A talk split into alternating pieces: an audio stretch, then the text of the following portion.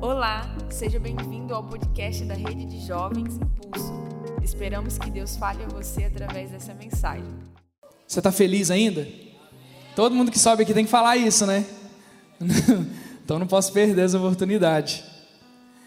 Eu queria falar com vocês sobre sobre algo que o Senhor colocou no meu coração essa semana, quando o pastor Miguel mandou a mensagem para mim.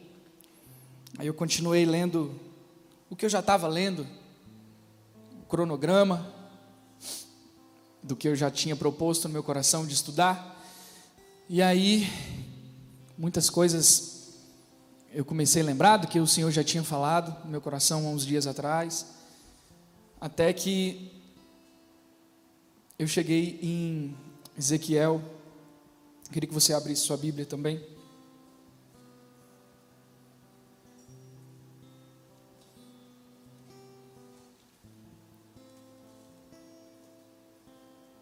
Nós chamamos Jesus. Ezequiel 44.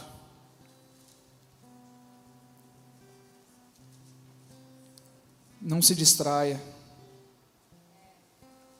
O Senhor vai falar com você essa noite.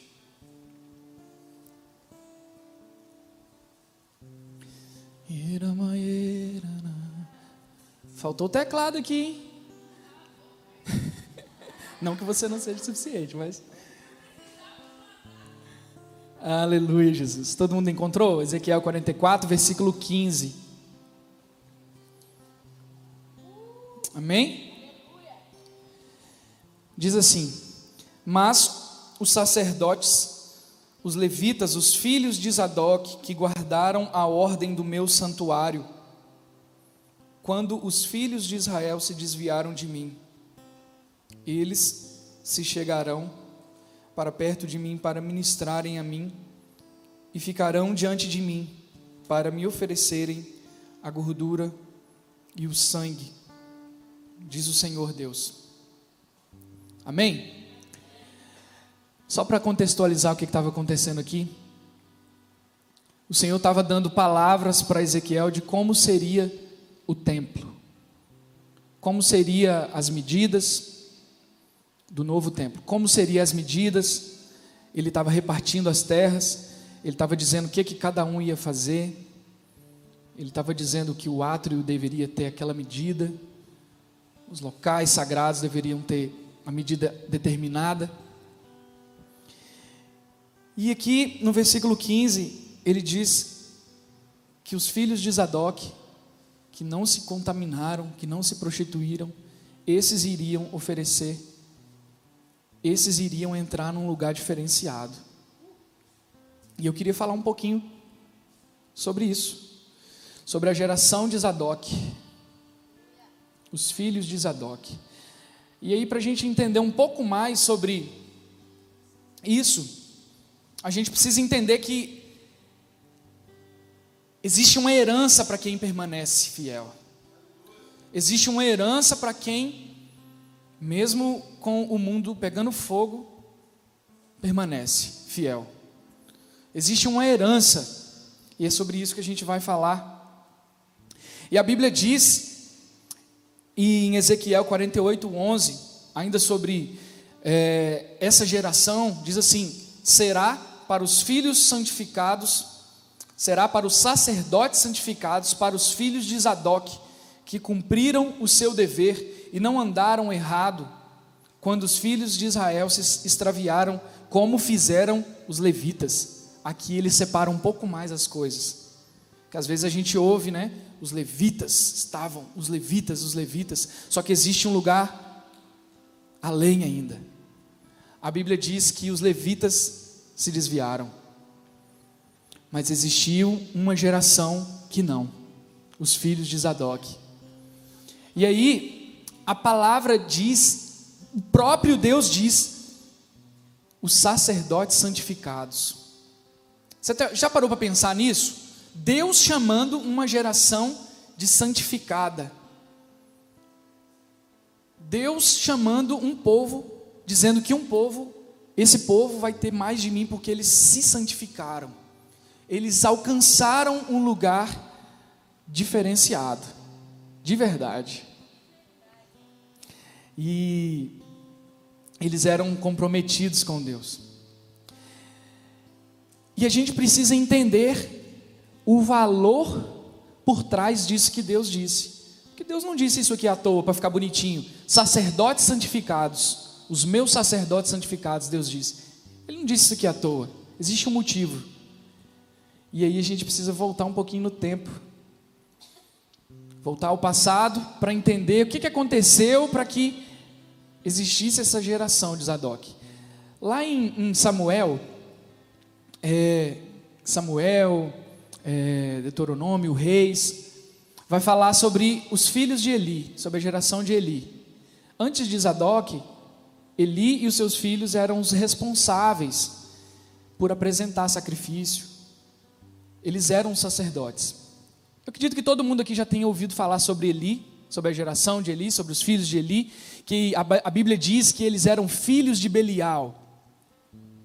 E Eli, ele deixou os filhos, os filhos fazerem de acordo com o que eles queriam. Eles deixar, ele, ele, ele não chamou a atenção dos seus filhos. A Bíblia vai dizer que eles enfiavam, eles, ele, no momento em que as ofertas eram oferecidas, eles pegavam o garfo e fincava e pegava o que tinha. E aí tinha cereal, tinha é, animais. A Bíblia diz que eles pegavam a melhor parte para eles. Você já pensou nisso? Você já pensou nisso? Você oferecendo um, um, um, um dando algo para o Senhor, mas tomando com a outra mão? Já pensou nisso? E aí a Bíblia vai dizer que veio um profeta e falou uma palavra de juízo contra a casa de Eli. Veio uma palavra do Senhor sobre a casa de Eli que disse que ele quebraria a família de Eli. Deus estabeleceu essa família, Deus havia estabelecido. Foi o Senhor que estabeleceu. Em 1 Samuel 2, 27 36, a gente vai ver essa profecia, essa palavra de juízo indo diretamente contra Eli, contra a sua casa. Mas Deus estabeleceu, Deus levantou. Deus levantou a casa de Eli para o ministério e Deus destruiu a casa de Eli porque eles não exerceram da forma que deveria. O Senhor não se agradou de Eli, de sua casa. Eles desonraram o Senhor. E por isso Deus decidiu julgar toda a casa de Eli, isso, isso constitui, de, a partir dele, toda a sua família, toda a geração de Eli. E aí a gente, lá em, em, nesse texto que a gente, a gente acabou de ler, a gente vê os filhos de Zadok. E existia uma, no meio dessa palavra de juízo, existia uma palavra específica, que Deus levantaria um sacerdote fiel. Deus levantaria uma família que iria executar tudo quanto ele falou, de acordo com o que ele falou. E essa família é a família de Zadok. E aí a gente vê a palavra se cumprindo sobre duas pessoas. A gente vê a palavra se cumprindo sobre Abiatar. Abiatar, isso mesmo. Vemos o cumprimento da destruição da família. Abiatar era o último filho último filho, foi o último filho que permaneceu vivo e veio a palavra de Deus e se cumpriu, ele morreu. A Bíblia vai dizer como cada um dos filhos de, de Eli ia morrer. Ofni e Finéias, que eram aqueles sacerdotes que estavam prestando é, é, o, o sacrifício, que estavam roubando do Senhor, a Bíblia diz que eles iriam morrer no mesmo dia, os dois no mesmo dia, e assim foi. E assim foi. E aí, a gente já entendeu um pouquinho de como era essa família que antecedeu a família de Zadok. Só que eu queria focar em Zadok. Porque às vezes a gente foca tanto no que deu errado e se esquece de como que deu certo. Sabe? Às vezes a gente olha, meu Deus, olha como esse cara fez errado, olha como esse cara fez fez mal feito aquilo que Deus chamou ele para fazer. Mas eu quero focar naquilo que deu certo. Eu quero olhar para o cara que fez acontecer do princípio que Deus estabeleceu, do jeito que Deus estabeleceu. Eu acho que a gente tem muito que aprender aqui hoje com Zadok. Zadok significa fiel, justo e honesto. E aí a gente começa a pensar na geração que Zadok viveu. Zadok fazia parte do tempo é, da linhagem que viveu no exílio da Babilônia. Ele viveu nessa mesma época, só que ele não se corrompeu. Ele não se corrompeu. Sabe, irmãos, existe, tem como a gente não se corromper. A Bíblia diz que Zadok não se corrompeu mesmo estando na Babilônia. O rei veio, levou todo Israel cativo, mas alguns permaneceram, como foi cantado aqui. Mas existem aqueles que não se dobraram. E no, nos tempos que estão por vir e que já estamos vivendo, e daqui para frente vai se intensificar ainda mais, Deus vai nos levar para esse lugar, sabe, irmãos, de, de, de decisão. Ou a gente se decide por Deus, ou a gente vai ser como Eli, como os filhos de Eli, que faz as, a obra do Senhor relaxadamente, sabe? E a Bíblia é muito clara quando acontece de, de alguém não fazer aquilo que Deus estabeleceu de forma relaxada. A Bíblia é clara, clara sobre o que acontece, sabe? Só que existe como, tem como a gente permanecer fiel, tem como a gente permanecer fiel, sabe? É. Por isso que Deus declarou que somente a descendência de Zadok iria ter acesso ao santuário que poderia servir na presença do Senhor. A Bíblia estava dizendo aqui em Ezequiel 44 que os levitas eles estavam liberados a servir o povo, a servir a igreja, a oferecer sacrifício. Só que só os filhos de Zadok iriam acessar, acessar o santuário, o lugar da presença. Você consegue notar a diferença? Você consegue notar a diferença de alguém que só está fazendo a obra, de alguém que está acessando o lugar santíssimo? Existe esse lugar. A gente não pode se contentar só aqui vir aqui limpar a igreja, só vir aqui tocar, só vir aqui ministrar, só vir aqui pregar. A gente precisa se relacionar com Jesus, irmãos. Porque é o relacionamento com a pessoa de Jesus que vai nos fazer permanecer nos dias que virão nos dias que nós estamos vivendo. Ah, Jesus, os levitas, a Bíblia diz que eles estavam distantes do Senhor nesse tempo. Eles estavam distantes, só que eles podiam até fazer sacrifícios ao povo. O povo vinha, trazia oferta, mas ele, e aí eles ofereciam sacrifício. Só que existiam os filhos de Zadok, que eles acessavam o coração de Deus. Eles acessavam o coração de Jesus. Ah, Jesus, o santuário é o lugar que os fiéis que permanecem vão acessar. Sabe? E Zadok nos fala de chamado, estilo de vida, comportamento. Sabe? Comportamento. Como que as pessoas nos veem? Como que a sociedade lá fora nos vê? Como os nossos colegas de trabalho nos veem? Como os nossos colegas da faculdade nos veem? Sabe, irmãos, meu Deus, a gente ouve muito isso e entra por aqui sai aqui. Cara, o certo vai permanecer sendo certo mesmo que ninguém do seu lado esteja fazendo. Sabe? E Deus vai estabelecer Deus vai estabelecer a geração que vai acessar o coração dele. Deus vai separar os levitas da geração de Zadok. Deus vai separar aqueles que podem acessar o seu coração. Deus, nós não podemos nos contentar com só estar aqui servindo. Nós não podemos nos contentar com só estar aqui fazendo a obra sem nos envolvermos com o Deus da obra.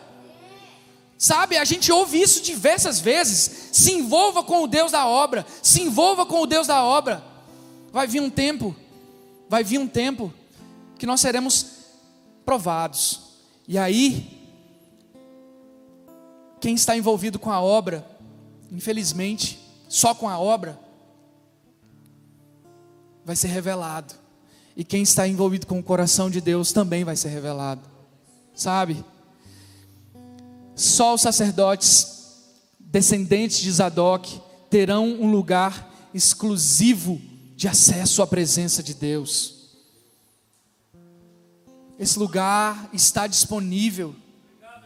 Esse lugar está disponível, irmãos. Sabe, se a Bíblia, se Deus deixou isso escrito, isso tem que fazer sentido na nossa vida. Isso tem um cumprimento completo futuro, mas também tem um cumprimento parcial que nós podemos fazer acesso hoje. Existem lugares no coração de Deus que só os íntimos, só os santos, só os santificados, só aqueles que buscam se santificar vão acessar. Existem segredos que só esse lugar, só quem está nesse lugar que vai saber. Sabe? Nós precisamos despertar do nosso sono, despertar da nossa, da nossa, do nosso achismo que, meu Deus, eu fui cumprir minha escala, estou bem, cumpri a minha escala, posso voltar, posso relaxar, vou entrar, vou fazer um jejum porque eu vou pregar, vou fazer um jejum porque eu vou ministrar, ministrei, posso voltar, ficar de boa. Não. Esses aqui são os levitas, são essa galera normal. Porque existe uma tribo de a tribo de Levi. A tribo de Levi exercia, eles foram chamados para exercer. Só que existe Deus, Deus é tão Deus que ele, tipo assim, quando ele encontra alguém que parou, sabe, que, que, que, que estagnou, ele vai levantar alguém para elevar o nível. Ele eleva o nível. Sabe, por isso que Deus sempre vai elevar o nível. É por isso que a gente sempre ouve nessa casa, a gente ouve em outros lugares que o que nos trouxe até aqui não vai ser capaz de nos suprir para nos chegarmos aonde nós devemos chegar. Sabe? O que te trouxe aqui não é suficiente. Você precisa orar mais, você precisa ler mais, você precisa se santificar mais, você precisa romper com aquelas prisões que ainda te cegam, aquelas prisões que ainda te travam. Eu estou aqui hoje para te impulsionar a fazer guerra. Deus me deu essa palavra: faça guerra. Faça guerra. Num tempo onde a gente ouve todos os dias falar de guerra, eu quero te falar: faça guerra contra o pecado. Faça guerra contra a sua carne. O escritor aos Hebreus ele diz que quando é, nós, nós lutamos contra a carne, nós não lutamos ao ponto de sangrarmos. Irmãos, nós precisamos elevar o nível, nós precisamos romper, nós precisamos ser impulsionados, e eu estou aqui para te falar que nós vamos alcançar esse lugar, amém? Nós vamos alcançar esse lugar, porque se a Bíblia diz que nós podemos, se a Bíblia deixou escrito, é porque ela quer que você saiba que é possível. Que é possível. Aqui não está falando de, um, de uma geração que não pecou. Aqui está falando de uma geração que pecou, mas se arrependeu e correu para os pés do Senhor sabe? Porque quando a gente peca, a única coisa que vem é: Deus, passo longe, quero nem saber, quero nem saber. Por quê? Porque a gente é cercado pelas vozes que o diabo lança sobre o nosso coração que Deus está com raiva. Deus está com raiva. Mas aí eu quero te falar sobre Davi. Lembra da história de Davi? Quando ele pecou, ele se, se, se, se santificou, ele rasgou suas vestes e ele alcançou esse lugar de remissão ele alcançou a graça. A Bíblia diz que o profeta Natan chegou para falar: Hey, então, o que, que acontece com uma pessoa que faz isso, isso e isso, que faz isso e tal e tal? Ah, mas essa pessoa aí precisa da morte. Então, foi você. Aí ele corre para os pés do Senhor. Sabe, a Bíblia diz, Deuteronômio é claro, é claro em dizer o que aconteceria com as pessoas que eram pegas em adultério, as pessoas que eram pegas nos pecados que Davi foi pego? Só que ele inaugurou um tempo fora do tempo. Ele inaugurou a graça, ele, ele alcançou um lugar de graça onde não existia graça, existia lei. Era olho por olho, dente por dente, mas a, Davi alcançou esse lugar. E hoje nós estamos no tempo da graça, nós não conseguimos alcançar esse lugar. Nós não conseguimos, nós nos deixamos ser levados pelas vozes que vêm no nosso coração. Você pecou, hein? Por que você está levantando seus braços para adorar? Eu sei o que você fez. Eu sei o que você fez no verão passado. Só os antigos agora pegaram essa referência. Gente, Pecou, tropeçou? Corre para os pés do Senhor. Corre para Jesus. Corre para os pés do Senhor. Mas melhor do que correr, melhor do que tropeçar é não tropeçar. Melhor do que, tro... do... melhor do que o perdão é permanecer buscando a santidade. Sabe? Deus não é, a graça não é para que nós pecamos hoje, para nos dar a oportunidade de pecar, só porque nós sabemos que nós podemos nos arrepender, que Deus está de braços abertos. A graça é para nós que nós reconheçamos a podridão que existia em nós e o lugar que Deus nos chamou para estar. Sabe? Vamos lá. Vamos chegar em algum lugar aqui. Ah, Jesus. Os juízos de Deus em deixar os levitas servir o povo, mas os juízos de Deus também impediram eles de terem acesso ao santuário. Ah, Jesus, nós te amamos, Jesus. Hebreus 12, 4 eu tinha dito: Ora, a vossa luta contra o pecado, na vossa luta contra o pecado, ainda, ainda não tendes resistido até ao sangue, até sangrar. Nós precisamos fazer guerra, irmãos. Nós precisamos fazer guerra, sermos radicais contra o pecado, sermos radicais contra a fofoca, sermos radicais contra a maledicência, contra a mentira. Nós precisamos fazer guerra. Essa semana passada a gente estava numa mesa e surgiu o um assunto de eternidade. E eu fiquei com aquilo na cabeça pensando: como a gente ainda é muitas vezes limitado porque a nossa vida hoje aqui é isso. E a eternidade é eterna. a eternidade é, é tudo. E nós vivemos hoje como se está tudo bem. Está tudo bem, mas não está, irmãos. Nós não temos ideia que, do que é uma eternidade sem Jesus. Nós não temos ideia do que é isso. Sabe? Uma vez eu ouvi uma frase que eu achei muito chocante. É muito fácil ser ateu no mundo que Deus criou. Sabe? É muito fácil a gente não crer que Deus existe vivendo tudo que Deus fez. Que Deus criou o mundo, Deus criou o ar, Deus criou tudo, Deus criou o que você come, Deus criou o que você veste, Deus criou tudo. E aí existem aqueles que Deus não existe, mas estou vivendo aquilo que Deus fez, sabe? E nós temos a revelação do que Deus fez por nós. Então nós precisamos romper, irmãos. Nós precisamos alcançar esse lugar. Ah, Jesus. O que nós vivemos aqui hoje é muito pouco perto da eternidade que nos espera. Muito pouco. É muito pouco. Eu oro para que o senso de eternidade recaia sobre nós o entendimento da eternidade com Jesus. A forma com que uma família executou aquilo que Deus estabeleceu, os estabeleceu para fazer, determinou a eternidade que eles iriam ter.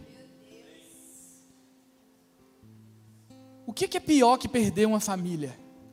Eli perdeu toda a sua família. Eli só morreu depois, que vê, depois de ver toda a sua linhagem destruída. E mesmo assim, existe algo que foi pior do que perder toda a sua família, que foi perder a eternidade com Jesus. Foi perder a honra de ser agradável a Deus, de ser honrado por ter feito aquilo que Deus nos chamou para fazer. O que é que Deus te chamou para fazer? Eu sei que cada um aqui, Deus chamou para um propósito. Deus chamou para alguma coisa. E como que nós estamos fazendo o que Ele nos chamou para fazer? Como nós estamos fazendo? Para um pouquinho e pensa. Na escola, na faculdade, no Instagram, Facebook, Twitter, no trabalho. Porque a gente foi impregnado com uma cultura dicótona, né? Duas vidas separadas a vida secular e a vida espiritual. Só que não existe isso. Nós somos um. O que nós somos aqui só reflete aquilo que nós trazemos de casa. sabe? Aquilo que nós, nós, nós trazemos para cá, aquilo que nós vivemos aqui como família, tem que refletir aquilo que nós trazemos de casa. Aqui a gente só vem para celebrar Jesus juntos, a gente vem para dar algo, a gente precisa mudar a nossa mentalidade sabe? A gente precisa trazer de casa para abençoar aqueles que estão aqui, aquela pessoa que está do seu lado, sabe? Às vezes precisa de uma palavra que o pastor não vai falar, que eu não vou falar, que o Rian não vai falar, mas que você pode falar, sabe? A gente precisa estar tá nesse lugar de, cara, eu preciso ir abençoar. Eu não vou para receber algo, porque eu recebo em casa, sabe? A gente precisa entender, entender isso. Sabe? Por favor, Jesus, faça com que nós entendamos isso hoje, Pai. Você pode orar isso um pouquinho? Faça. Faça com que nós entendamos, Jesus.